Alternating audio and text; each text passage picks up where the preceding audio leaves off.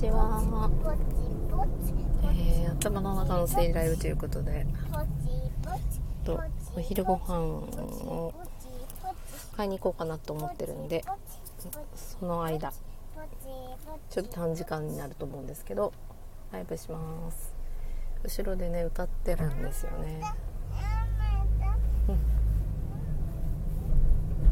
仲いいんだか悪いんだかはいえー、ね頭の中がちょっとね整理整頓したいなと思って喋るのが一番いいんですよね私の場合。なのでちょっと喋りたいなと思っています。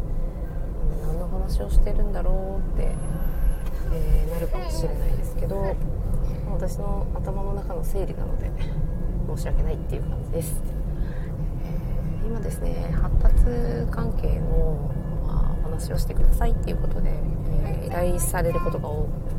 ありがたくて最近何件かあって、まあ、保育園の保育士さん向けの、えー、研修会を1件とあとは私が BBA という、え教育キネシオロジーと呼ばれる体の姿勢観察とかあとは、えー、どういうふうにその子が感じているのかなとかどういうふうなことを、えー、行動してるのかなという行動パターンを見てですね、えー、3次元の視点って、えそのことを呼ぶんですけどそういうことを通して、えお話をするっていうねそういう発達の見方の、えー、をお伝えしているんですけれどもまたねこれがね分かりづらい部分が多い。なぜかというと見えない部分にアプローチしていることが大多数だからっていうことですね。で見えない部分にアプローチするからこそこう現実が変わってくるっていう世の中のですね。もう原理原則があるんですけど多分皆さんもねなんか無意識でやりすぎていてそれをね感じることがなかなかないと思う。だからこそ無意識で見えない世界と私は、えー、呼ぶんですけれども意識っていうのも見えない世界ですね。何を考えているかも見えない世界。見えないことって意識しづらいように、えー、人ってできているんですよね。だからそこをこうやっぱり感じてもらうことが一番こう重要だなっていうふうに思っている。そのなんかメソッドっていうかねそれを気づきやすくするメソッドが、まあ、BBA って呼ばれる教育キネシオロジーと呼ばれるもの。でえー、それ自体はですねとっても簡単で体をある一定の動作で動かしたりとかあとはマッサージやタッピングみたいなことをやったりとかそうすることでこう脳に直接アプローチするような、えー、ものだったりもするので、えー、あらなんでかこれは気づいちゃったよみたいなことが起こるんですよね。だからこれを、ま、言語化して説明しようとすると、まあ、こんな感じになっちゃうんですよ。でどういうシチュエーションでこれを使ってどういう変化が起きたかっていうのを伝えるのが一番こう、まあ、お伝えする時にピンとこう来てもらえるんだと思うんですけどどういう人に使えるかというとたくさんのこう可能性があってでそれこそ最近発達っていうのはそもそもこう体を動かしていくことで刺激が入ってその刺激っていうのは、まあ、人の体のいろんな五感から伝わる、えー、刺激なのでそれを情報源として体がそういうふうに動けるように発達していくっていうのが発達の、えー、仕組みなんですよね。だからその発達の仕組みを知っていると、まあ、もう本当に無限大って発達すれば何でもできるようになるっていうか、まあ、それはちょっと大げさなんですけど赤ちゃんは発達するからこそ立って歩けるようになって話ができるようになるんですよね。で発達し学ぶって言ってね、学問とかを学んでいると思うんですけど、まあ、それがですね、あるからこそ、人々は考える視点が増えたり、生きる必要が増える。これも発達ですよね。だからまあなんか学習と発達と成長っていうのはごっちゃごちゃになりやすいんですけど、学習っていうのはもう学ぶこと。で、そこの前に学ぶ前に気づいて行動するっていうケースがあるんですけど、その学ぶっていうことは、それをこうミクロ化してみていくと、本当に一つ、あ、これ靴の履き方、この靴に関してはこういう風な履き方なの方がなんか履きやすいなとか、洋服もですね、こういう風な、こういう風に片付けといた方が、取りやすいなとか、そういうのを感じてきたわけですね。でそれをこうあこっちもいいんじゃないかなって変えてやってみるっていうのが、うん、行動として思ってあやっぱりこっちも良かったなっていうのが、まあ、学びですね。でそれを繰り返していくのは教育。で教育に仕事っていうのはその学びのテイクを数字的に繰り返していく学びっていうことで教育にしろっていうふうになってる。んですねなのでさっきの設計書にはもともとの設計書に応用形書でその応用形書の人っていうところから来ているのでもともとは回路プラティックの先生が見つけて、えー、たメソッドでそのメソッドに関しては授業の現場っていうのをなんかこう授業家の方々セラピストさんたちでよく使われていたっていうふうに言われているそのメソッドが今非常にすごいんじゃないかなっていうところに着目した教育者の方々が作ったのがまあ、ブレイン2だったり BBA だったりするんですね。なので、ブレイン2 BBA っていうのは、まあ、今までにない、まあ、支援方法として使われるシチュエーションがあったからこそ、発達支援の場面でよく使われたり、学習障害のある方の学びを促進するために使われたりしている側面がすごく多いんですけど、これをいろんなパターンで応用したり、で新たにですね、効果をやっぱり大きいことなんでそういうことが起こるのかっていうのがちょ、っとふわっとしていた部分も多かったんですけど、そういうのがだんだんだんだん科学の力で分かっていくようになったり、で、研究も進んで脳科学っていうのがももっともっと昔より解解明されて、えー、なぜそういうふうになるのかっていうのが分かるようになったっていうのが、えー、まあ、教育キネシオロジと呼ばれる BBA やブレインジムっていう、今ね、発達の、まあ、支援ツールとして使われていることもあるんですけど、ビジネスコンサルとか、まあ、その人自身のまあ、何かね、こうやりたいことに向けての手助けをするサポートとしても使えるっていうね。なので、まあ、入り口はどうしてもそういう発達に、えー、サポートがいる子どもたちのために作られたっていう側面が多いので、そこだけはすごい目立っているんですけど、本来発達っていうのは発達イコール発達障害ではないので、まあ、そこ自体もね、なんかこう認識が違うと、もう、すごい限定的な使い方をされるんじゃないかなって思うんですけど、なので、そういう、あ、ものってそういうところが多いかなと思いますよね。なんかこう、見方を変えると、まあ、車って移動するために使うっていうね、そうだけど、まあ、すごいフォルムが好きで、もう飾ってるだけの、そういうオブジェとして好きだっていう人もいて、見方を変えると、その人自身の何かが変わる。まあ、そういう本なので、自分自身でどう使えるかっていうのを気づいていくっていうのも、まあ、この教育に障子が大事ですけど、この学びのページにあるなっていうふうに思いまあ、これがたくさんたくさんたくさん気づくことによって気づきが多いってことはやっぱり視点が増えるので視点が増えると視野が広がってで視野が広がるためには点で結ぶ必要があるので点と点をね。そうすると視野が広がるんですよね。点と点だけ打ち続けても点なので一個一個過ぎて何がどうつながって関連でき関連があるのかっていうのが見えないとやっぱりこう応用力として使えないっていうねパターンがよくあるんですけどそれを線でつなぐことっていうのはやっぱ自分が実践してそれがどういうふうにこう自分の中に生かされているのかっていうのを感じるだからもうここにもやっぱり今日その発達の視点っていうのが入っているんですね気づくっていうことは全てのフェーズにおいてすごい重要なことで人間はそれを持って何か人生を送っているっていうか人生を過ごしていて良くも悪くもしているっていうふうに。だからそこの悪い視点、悪いな、悪いなって、私の人生なんかうまくいかないなみたいなとこだけにこうフォーカスしてると、何も変わらないっていうのはもう当たり前だなって思うし、えー、そこだけに執着をしていると、どんどんどんどん視野は逆に狭くなっていくし、点を打つことで、えー、ひとまず広くするあの準備はできるんですよね。であとは自分がそれを一個ずつやっていって、まあね、世の中習慣化って言いますけど、とにかくやってよくなることは続けるんですよ、人って。だかやってよくならないやつを選んでるから続かないってやつで、やってよくなるやつをやっぱり選んでないっていうのがすごい重要。で、あとは、あの、これは脳科学で分かっていることなんですけど、しっかりね、その、今なぜな、どうなっているのか、これは何で起きているのかっていうことを認識することっていうのがすごい重要で、えー、それがですね、まあ、がん、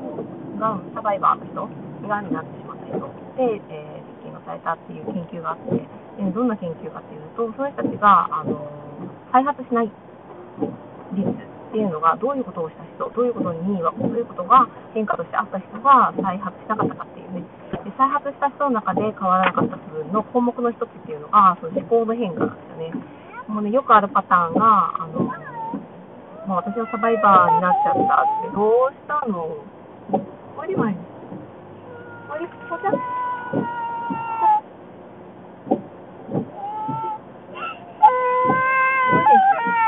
おいで。おいでおいで。おいでおいでおいで。おいでおいでおいで。おいでおいで。おいで。泣いております。えーそのですね、えーどうして、えー、この人たちが変わったかっていうと、えーあ、私はこの人生のままでいいのかなっていうことを気づいたんですよね。はっきり言って。だからこれでいいのかなって、死死って相当こう、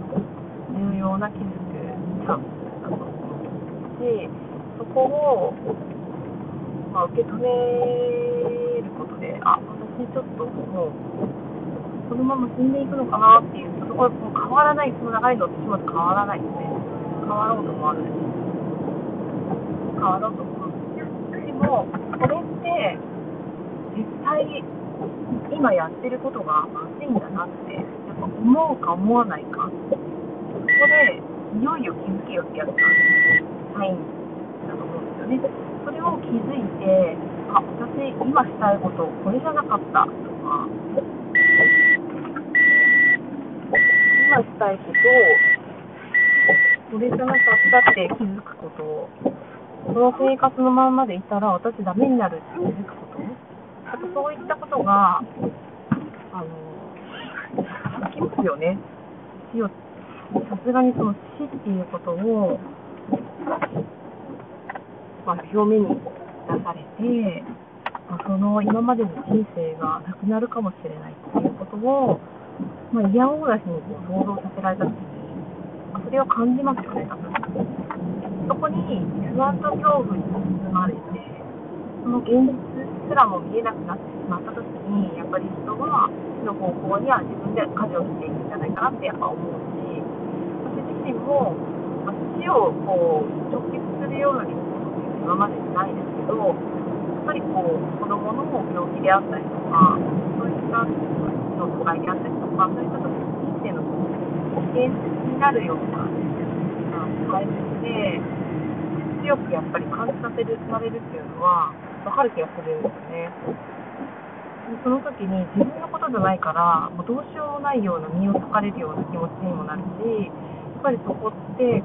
ある意味客観的にもなるし、考えさせられるっていうのはあると思うんですよね。だからこそ、それを、まあ、当事者になった時に、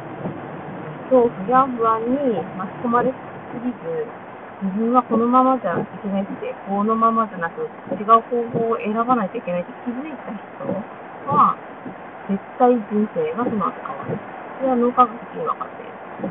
で、子宮がんを、あ、罹患した方が、えその後ね、いろんなことがあって、もう今後、これから先、このままじゃやばいと。でここが変わったっていう方が、えー、がんサバイバーとして特徴されたけれども、その後、あの、生きながらえている人の共通している項目だっていうのが分かっている。そこからもはっきりするそうっていうのがすごい重要だと思うんですね。ものは考えようって言って、ある意味軽い言葉に聞こえるけど、すごい重要なことかなって思うし、あの、見方を変えることで、見方を変えることがまあ思考力かなって思うんですけど、その点を打つっていう行動をずっとやる、やるしかないんですよね。なので、その見方を変えるっていうことがすごく思考力を上げて、かつ、戦者を点をでバーって打つところをつなげていってくれる作業をする原動力になるかなというふうに思います。だからしっかりと今苦しいとか、今大変だとかっていうところから、逃げることって簡単なんですよね。で、逃げる必要がある時はあります。絶対ある。私も結構、あの、最初に働いてた会社が14時間勤務の週6で、1日休みで、まあ、地元が近いわけでもなく、全然知らないところに出て仕事をしていて、で初めて働くっていう環境で、わかんないです、何も。で、その中で無我夢中でやって、一応ゴール設定みたいなのされてるけど、本当にそれでいいのかなって考える余地もないほど働いて、で、ふとした時にみんなパタパタと体調を崩していく。どこで気づくかですね、本当に。これやばいだろうってね、やっぱ気づかないといけないところで私は気づけない。私はなぜかっていうと、やらないといけないって思っている固定概念があったりとか、まあ、不安と恐怖を少しこう煽られたように、これが今できないとまずいとか、これが今できないあの一人前になれないとか、そういうこう価値観をこう植え付けられているっていうところにどっぷりいたので、気づけなかった。だからそこで気づいていたらもっと早い段階で、なんかこうクリアしていたかもしれないし、違う方向に方向転換をして、自分がもう少し、えーきちんとこう能力を発揮して、え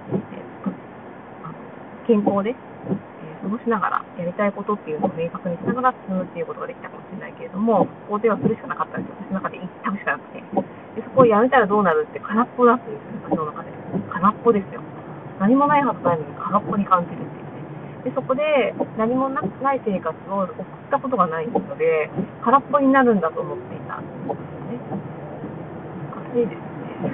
そんなこともあるんですよ。空っぽになるわけない。今までやったことがあって、刺激が入って発達成長していて、その人の経験っていうのがずっとあって、それが空っぽになることなんて本当はないんですよ。もうないっていうことに気づけないわけなんですよね。そういうことが起きます。人の頭ってすごいんで、ないものにできる。あるんで。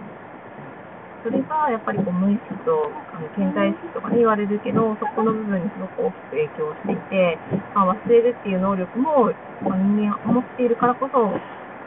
生きていかれるとは思うんですけど、その忘れるっていう行動を、まあ、まあ、良くも悪くも、悪く使っているっていう感じかな。そういうことを忘れないと今が本当に過ごせない。で私は福祉園にいた時に忘れら先生忘れられませんっていうことを、え子供に言われたことがあります。で平均校の強いお子さんって忘れられないんです。ね。ずっと記憶が出てくる。情報が全部同じボリュームで入ってる。爪がたくさん降っていて、大切な人の言葉が話話が合っていて、そして車の音もして、どっかでチャイムも鳴っている。隣のクラスでは音楽の授業があっていて、先生たちの声に聞こえるってなると、その全部が同じボリュームで聞こえるわけです。本当は人間は必要なものに注目をして、その情報を取ってきて、その情報がよくよく聞こえるように工夫できる体を持ってるんですけど、そこが何かのバランスを崩すと、そういう形で、えー、何かこう、ちょっと違う現象が起きます。あそこは気づい気づけよって体が教えてくれて、それを犯すんではない。その状態にしないと気づかないでしょっていうことなんですよね。だから先生は忘れられない。私はすごく自分の中にない経験だったので、忘れられないっていうか、まあ、覚えてる方だなっていうのをちょっと思ってたので、そこで私も同じ素質があるのかなってやっぱ思いましたでも、覚えているっていうのと忘れられないっていうのは違うんですよね。こにある感情が違う。だからよく使っていく自分の能力をよく使っていっている方と忘れられないではなく覚えているっていう風になるんだろうと思うんですけど忘れられないとかフラッシュバックとかね言うんですけどフラッシュバック起きて頭の中にその情報がぐるぐるぐるぐる忘れられないんですよ忘れたいそれが辛かったらどうでしょうね苦しいですよねだからここから乖離するように自分の世界に入っていく子どもたちも多く見ています。あの自分の世界で、まあ、架空の人物を作り上げて、えー、ずっと話をしている子がいたりとか、まあ、自分の世界に入っての空想からなかなか抜けてこれずに、まあ、こちらからのこうと声に入らなくて、それがまた悪いというかね、問題っていうか、課題だっていうふうに言われることもで、でも問題でも何でもなく、そうせざるを得ない体の状態と、そうしないと気づいてもらえない体の状態があったから、まあ、相当メッセージなんですね。でも、アプローチするところを間違うと、そういうことになるかなっていう。で、そういうふうなことになると、子供たちは何が起こるかっていうことになるんですね。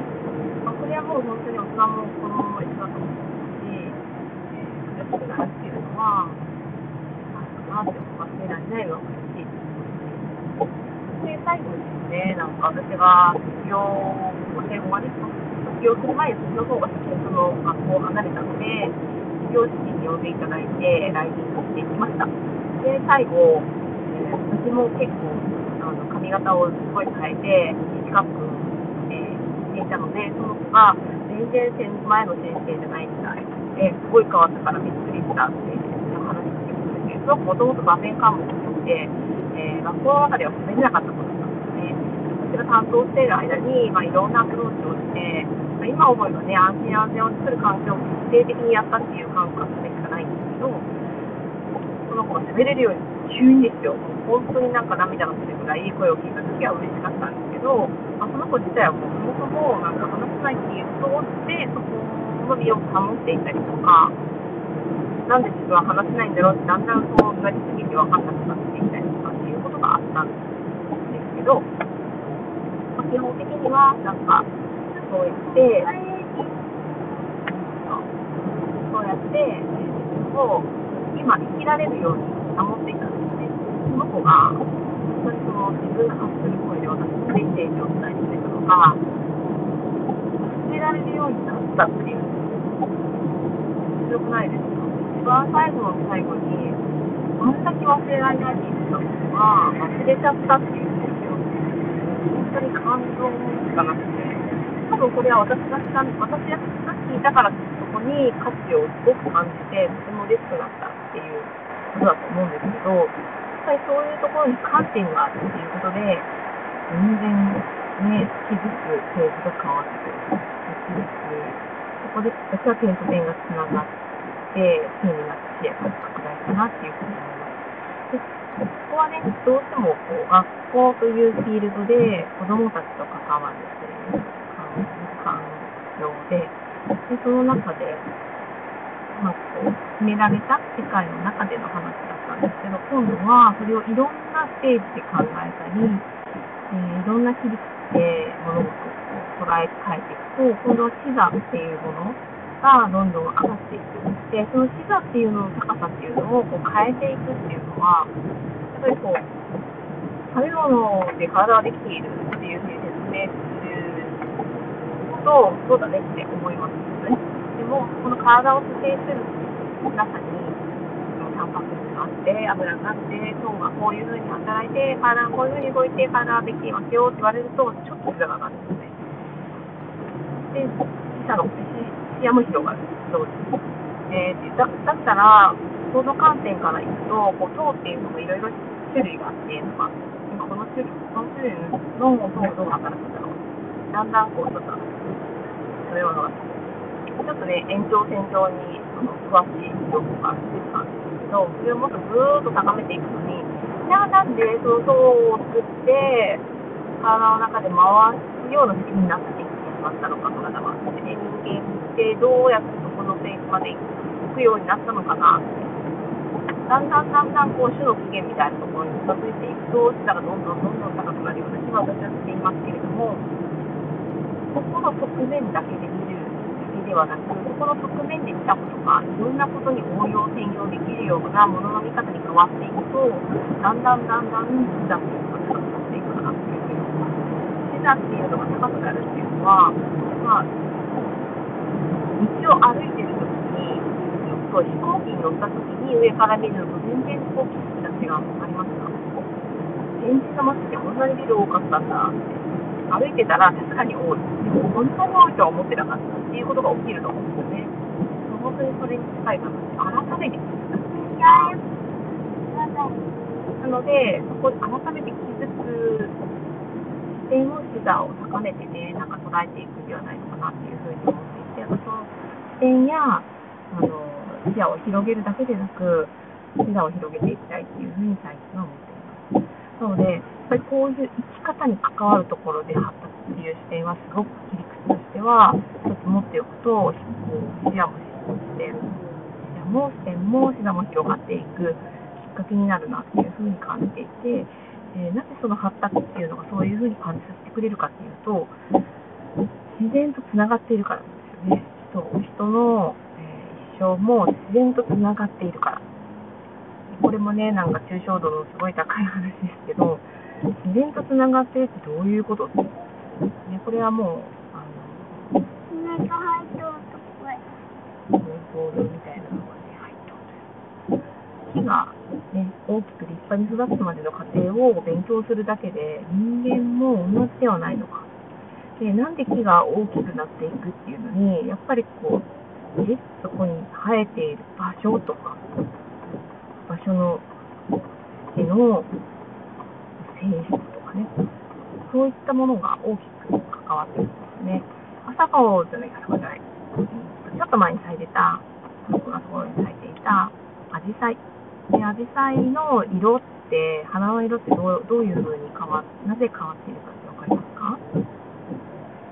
あれは土の性質をして影響を受けてるんですね。まあ、全てが全てじゃないかもしれないですけど、土が酸性に傾いているとか、アルカリ性に傾いているとかで、えー、色がね、えー、変わるっていう風に言われています。なので、そういったことが起こるわけなんですね。人間も同じように感じませんか生きて何かを成し遂げてこう体をしっかり伸ばして、え人生を生きているところが木だとすると、うん、根っこになっているところはどういうところで育ったのかどういうものを食べていたのかどういうものを身につけていたのか、またはたまたどういう言葉を聞いて成長していったのか特にそういう部分を7歳までにですね、えー、表すんですよ発達の場合は。まあ、10歳っていう考え方もありますけれども、まあ、7歳ぐらいまでの年齢だと、そこをぐんぐん吸収しているんですね。ぐんぐん吸収しているからこそ、それは無意識化に格納されて、どんな花を咲かせたのか、が不在になっている。で、無意識化の情報は、えー、大人になると95%がそこに情報を格納していて、それで生きていかれるようにできているので、無意識化にある情報を抽出して、我々大人は生きているんですね。で残りの5%で新たなものを学んで学習して生活をしている。そうなってくると、学習、学びっていうところが5%の能力だけっていうので、悲しいって感じしませんか？どれだけ土が立ちるのか。その畑をやって感じたのが、本当にね、あの、土の良し悪しで育つの大きさは違うし、まあ、育てが小さくても中に詰まっているものが違ったりとか、本当にそれこそ見た目ではなく土の性質で非常に実をつける時の違いがあるとか、本当に私は感じています。もちろん実をつけないこともある、1年目は全然できなかったけど、2年目はすごくできるっていうこともある。で植物に関しては生まれ変わるんですね。同じ木がまた新たに実をつけるからこそ実がどうなるかっていうのが分かるように人間はそうやって生まれ変わることができないんですよね。まあ、厳密に言うとできるんですけど、厳密ですね。でも目に見えるパターンで、じゃあ私来年生まれ変わって、この体に生まれてきてもう一回やり直して、こんな人生を探したい。まあ、よくね、なんか歌のフレーズってありそうな感じですけど、基本的にはないです。同じ体でもう一度生まれてくることなんてない。で、それが、しかも情報を持って、それまでの情報を持って生まれることもない。で、それを、だからこそ人生を大切に目指していて、えー、どうにかどうにか、その、ね、なんか肥料が足りなかったり、量、の状態がね、足りなかったり、菌の量が足りなかったり、何かこう、いろんなことが起きるときに、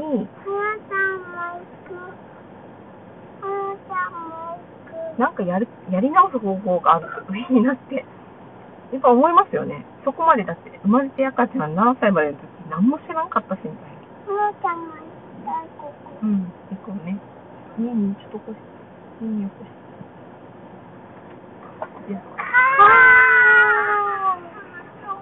て。ね、だからこそ、その何歳までの時に学び、君は知らなかった。どうしよう、知らなかった。そういう風になった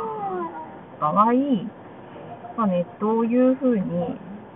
やり直、やり直せばいいのかっていうかね、私はもう本当にそういう気分でしたけど、いやもうここまで来ちゃったし、でもね、人生何回でもやり直せるってね、本当にやっちゃって、ややりのけてきた人は言うんですよね。できるから。確かにね、こう、あの私が、あの、顔の形、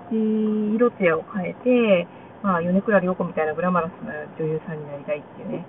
思っても、それはちょっと無理だと思う。フォルムを変えるのはね。ただ、自分自身がそこになりたいって思わなくても自分でいいって感じれるぐらいに自分の魅力を高めるっていうことは多分できるんですよね。で、そのために、まあもちろんそのエスに通ってもいいし、化粧品を変えてもいいし、内面から磨いていこうが、それはもう全然やる、やる、やり方はいろいろでいいと思うんですけど、できる、自分のその心持ち次第でいろいろ変わっていけるっていうことが、本当のその、やり直し？だと思うんですよね。だから昔の自分を引きずって、もうここのね、胸がこう小さいのが死んだとか、もうそんなのね、ずっと言ってても、今のまんま嘆いても何も変わらない。じゃあもう包協手術しますかっていう話になるし、もっとちょっと胸板のね、筋肉を厚くして、筋肉は育てられるので、厚くして、えー、胸がね、しっかり足りないようにやるとかね、またまたここ、ホルモンバランスをこうちょっとコントロールするような運動をして、自分自身がもうちょっとこうグラマラスに近づくように体の中のホルモンバランスを変えようとか、そういうことはできるわけなん。ですよ。でもそれをやっていくことで、自分が何かしら気づいて、だから何かのこう困難ではないですけど、問題に立ち向かってるわけじゃないですか、その、おっぱいが小さいでもさ、なん。か顔の形がちょっとな、みたいな時でも、あそこで何を感じて何をこう気づくかっていうのがすごく重要で、そこでずっと自分のことを諦め続けているパターンを持っているってことは、無意識化の時代に、きっとそういうパターンを刷り込まれた生活をしている可能性は高い。あそういうふうにこう気づいていくことが、またその無意識化の情報を書き換えていくことにもなるんですね。だからいろんなことがね、知っていくとできるし、もう本当にね、なんか、びっくりする人間の体の能力の高さっていうのは。だからもっともっとね、なんか皆さんがそういうところを知って人生より良くするために、えー、何歳までね、過ぎちゃった人も多いと思うんですけど、このね、スタイルで話を聞いてる人に何歳かって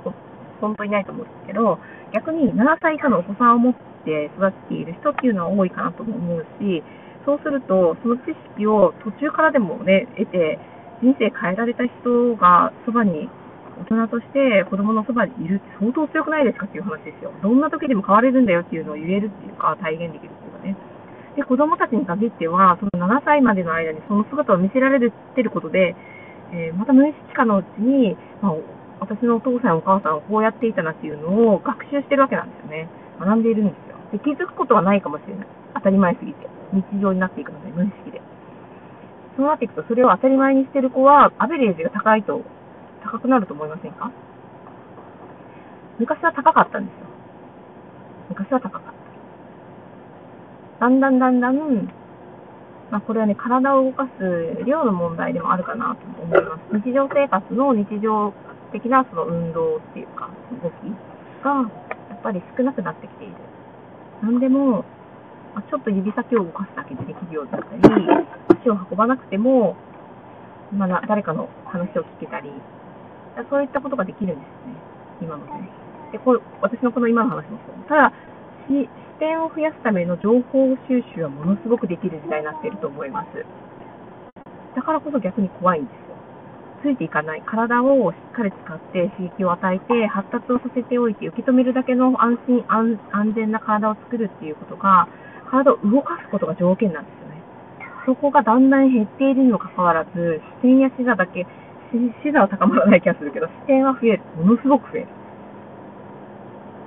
アルゴリズムがかかっているので、自分が欲しいと思った情報が、ぎゅっと自分のところによって、目の前にスクリーンさえあれば見せてくれるような時代に今なっている。だから視点はむっちゃ増えます。だからこそ混乱する。線を繋がないかそれを線を繋ぐ行為として、実際にこのリアルの世界でやる。やってみてどうだったかっていうのを感じる。感じるとそれが体を発達してくれる。そうすると人生が変わっていくんですよね。そうして情報を使えるようになる。そうすると視野が広がる。だからこそまた違う世界が見えて頑張る。だからそういうところを、こう、そういう風になってるんだよっていう仕組みを知らないで過ごすと、すごく遠回りするって思うんです。私は遠回りしてきて、今い、いろんなこう学びをしているので、遠回りも悪くなかったって気づけたから、過去のことを OK とできているんだけれども、ずっと悩んでる人っていうのは、悩んでるんじゃないかなって思います。することができるんだっていうことを知っていただくことで、まあね、子供たちが今後10年後20年後100年後歩んでいく、まあ、このね現現代がもっとねなんか生きやすくなるんじゃないかなっていうふうに思っていて本当にね子供たちがどんな未来を歩くのかなっていうのが私は一番今のこう想像しているところで気になっているところでもあったりする。なんかそこにどんなことを残していくことが、まあ、すごく重要なのかなって考えた時にそれは本当に教育に入ってくる必要があるんではないかなって思うし今の教育現場の中からそれをこうまあ知ってる先生がいれば自分の,、まあその範疇で伝えていくっていうことができると思うんですけどなかなかねそういうことが許される現場ではないかなっていうふうにやっぱ思うので先生が単純にそういう同じですね子育てと同じように自分が学んでよかったなって思うそのエネルギーだけをこうひっそりと伝えるっていうことはものすごくできると思うけどそうじゃない先生も多いしそうじゃない先生から違うエネルギーをもらって自分もへこたれてしまうということは本当に簡単に起きているなっていうふうに思います。だからこそ今は学びやすい環境としてまあねなんかこう包み込む教育っていうことでインクルーシブ教育どんな子どもたちもどんな人たちも包み込むっていう教育スタイルっていうのが、まあ、北欧北米北欧かヨーロッパのあたりからねなんか入ってきてますけどもう一声ね、そこのインクルーシブっていうのはどんな人もそのまま受け止めてっていうよりはその人たちがどういうことを、えどういうバランスで生きているからこそそうなっているのかっていうところまで今分かれる時代になっているので、やっぱり教育に発達の視点っていうのが入るっていうのは重要だなっていうふうに感じています。頭の中の整理っていうより自分の発達感をなんか話したライブになりましたけど、ここにね、画像で映しているのが、その一本ブレードって言って、端、あの、桁のね、歯が一つしかない、自分のバランス感覚っていうのに気づかせてくれるツールなんですけど、この真ん中っていう自分がね、ここにあるっていうのを感じるのに、バランスっていう感覚をこう人間は持ってるんですよ。で、そのバランス感覚っていうのを通して、どんなアンバランスの中で生きていく時にどういうふうに体を保った方がいいのかなっていうのを感じ取れる、まあ、三半規管とかね使って感じ取れるっていう能力があってそのバランスを取るっていうことをすることで人間関係でもバランスを取るっていうことを学ぶし、まあ、シーソーとかに乗ってね物理的にこうバランスを取らないといけない時にもどういうふうにしたら自分がバランスを取れるのかなっていう遊びの中で気づくフェーズも出てきてそれをもって大人になった時にあの人がこういうふうに言ってくれたけれどもこの人はこういうふうに言っているってこれをどうバランスを取ろうかなっていうそういうコミュニケーションのためのバランスに使う時もこれは大活躍するんですよね。バランスというと本当になんか天秤にかけるようなバランスしかなあのイメージに湧からない人は多いかと思うんですけどその中ですごく物理の視点の中にすごくこう自分がコミュニケーションスキルとして必要なものも学べるっていうねそういうふうに人間の体ってなってるんですよ。なのでやっぱりねこういうツールを使うっていうのは悪くないかなって最近思っていて履いています。家の中で履いてるんですよ。面白いですよ。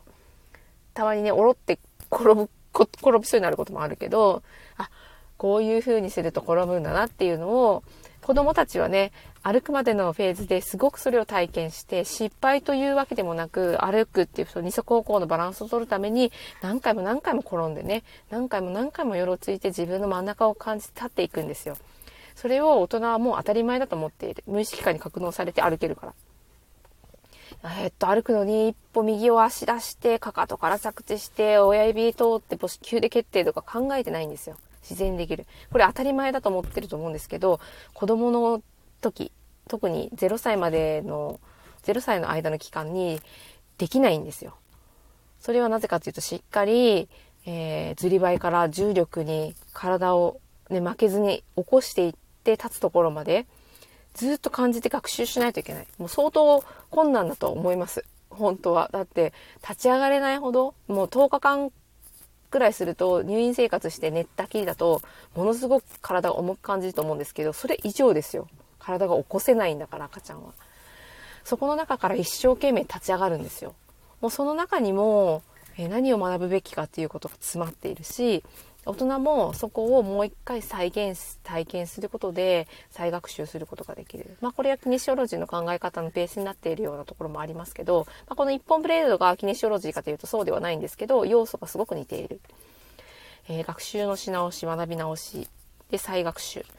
そういうことを体にしていくことでさ脳がもう一回学習をし始めて成長発達するっていうのがですね大人の,、えー、やりあの人生のやり直しにはすごい、ね、効果的なんじゃないかなっていうふうに思います。私自身もすごい辛い時にそれを手にして、えー、それを通してそれを使いながら一緒に歩んだことで昔の私だったらもう絶対向き合えてないしもう絶対ドロップアウトしてるし具合悪くなってるし病気してるしっていう時にそう感じないし、そうならないんですよね。びっくりしました。うん。そういうことが起こるなっていうことも、まあ、やってみて気づいて。だからこそ、あの、楽するために使ったらどうですかっていうことは言わない。チャレンジする人が、もっともっと自分の可能性に気づいて、どんどん前に歩いて、それが、その姿を見せることで子供たちにいい影響を及ぼす人たちが増えるっていうのが、私の中の、まあ、こう未来なのでそういうねなんか大人たち大人の人たちが増えていくととっても嬉しいなと思ってキネシオロジーを人たあいろんな人に伝えたいなというふうに思っています。特に、えー、自分ではもうどうしようもないところに行き着いている人たち体の方に一旦まあねこう思考的になっている頭の考えだけに、えー、視点を落とすのではなく自分の体が今どうなっているのかな硬いのかな重いのかなこういう風な時は同じように感じるのかな。なんでこんな差があるのかな。何をした時にこうなるのかな。ちょっと観察をして感じ分けてみると私ってこういう時の方が力を発揮できるんじゃないか。っていうことにちょっと気づいたりもします。その気づきをもっと増やして楽になるっていうか、もうその今の自分の体をもっと使いやすくするっていうところで、ぜひキネシオロジーっていうね、このまあツールですね、アイテムをえー、手に取ってみるっていうのは少しおすすめかな。そこからまた気づくことができる。多分これを手にする人は何かしらの困難や、まあ、自分の中で課題っていうのに向き合ってる人なんじゃないかなって正直思っています。でこれを人のために使おうと思っている人はうまくいってないケースの方が多いかなっていうふうに思います。なので自分自身がやっぱりこのツールを使って人生に向き合った時にどういう体験を経験を得たかっていうことがすごく重要なので誰から学ぶかっていうこととかもえー、誰からこの話を聞くかっていうのとかも、えー、全くねそのその後の影響その後の、えー、自分自身の人生に影響してくるなっていうふうに考えます、えこれは多分何にでも共通することじゃないかなと思いますね。同じことを話している人はたくさんいるし同じようなことを言ってる本も5万とある。でもなぜこの人から話を聞くと入るのか。まあ、そういうねなんかこう自分のメンター的存在になっている人っていると思うんですよね。でも多分同じことを言ってる人はこんだけ人間がいるからいるんですよ。まあ、出会ってないだけで気づかなかったっていうパターンもあると思うんですけど、あの人から話を聞いたけど、こっちの人の方から聞いた方が、なぜか自分は納得ができたっていうことがあると思うんですよね。その差っていうのは、その人がやったかやらなかったか、だなっていうふうに思っています。えー、再現性の高さっていうのは、やっぱりこう人生に大きく行動と、行動パターンを変えた人でないとなかなかこう生み出せないものでもあるんじゃないかなと思っているので、えー、まあ、人からの受け売りで話しているだけの人はなかなかそれを誰かのためにえー、価値として提供するっていうことは難しいかなっていうふうに思っています。今はね、そういう情報だけ、点を打つだけの人がすごく多くなっているので、えー、誰から誰からそれをね、いただくか手に取るかシェアしてもらうかっていうのは、えー、そこもだんだんそうやって気づいていくところかなっていうふうに思います。失敗はたくさんあるけど赤ちゃんと一緒で立つためのそこは通過点、ね、バランスを崩すこともあるし私がこの一本ブレードに乗った時に大転倒したっていうことも立てるための準備そう思います。なので、えーまあね、興味がある方は、えー、ぜひ、ね、あの教育キネシオロジーとか BBA とかブレインジムっていう言葉で検索をすると情報が少し出てくるかもしれないしそれについてたくさんお話をされている方もいます。なので、えー、そういった人の話を聞いてまた自分の点を増やしながら視野を増やしていかれるといいんじゃないかなっていうふうにも思います。ま、この話をして私自身も頭の中がすごく整理されて発達感っていうのが自分の中でねまたなんかこうより明確になってきたなっていうふうに思います。ぜひぜひ皆さんの人生がより良くなりますように、えー、願っています。今日はね満月です、えー、月のエネルギーがね一番満ちて、えー、太陽のエネルギーを、えー、前面に受けた月の光がですね地球に降り注ぐ、まあ、世の中すごく科学的に言うと電気電子でできているので、まあ、影響を受けるのは当たり前だなと思いながらあのちょっとね冷静になると感じますけどとってもなんか素敵なことだなと思います。今日の満月は、えー、皆さん夜はねゆっくりお水でも飲みながらで人生の、ね、今ま今までをこう振り返ってもいいと思うし、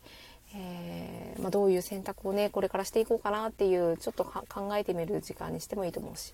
えー、ちょうど9時ぐらいがね満月ピークの時間帯なので、まあ、そのくらいの時間ってちょうど寝る前のこうちょっとぼんやりしてる時間え脳の状態もすごく寝るモードに近くなっているので想像力が高まるああの脳波の状態になっている人が多いんですよね。ただこれちょっとね、まあ、今危険なのがそうじゃないあの脳波のところにずっといる人が多いので怖い怖さとか不安感とかをすごくね寝る前でさえも抱いている人多いんですけどもしくは寝れない不眠症だったり。まあでもそういう人も自分は今そういう状態なんだなって、えー、受け止める。気づく。まあ、そこをそういう時間に、えー、今日の一日のね終わりにされるといいんじゃないかなっていうふうにも思います。では、えー、聞いてくださった方何人かいるみたいでなんかねこう仕様が変わっちゃってあのー、どなたか入ってきてくださったかわかんないんですけどまあねなんか気軽に入ってきてもらって、えー、この話聞いてなんかね感じたことがあれば感じた感じるで全然いいと思うし感じることがなくてなんかこうよくわかんない話してるなって思えばそういうよくわかんない話だったらで別にいいと思うんですけど気軽に来て気軽に聞いていただけるように今後も何かお話ができたらいいなっていうふうに思います。では失礼します。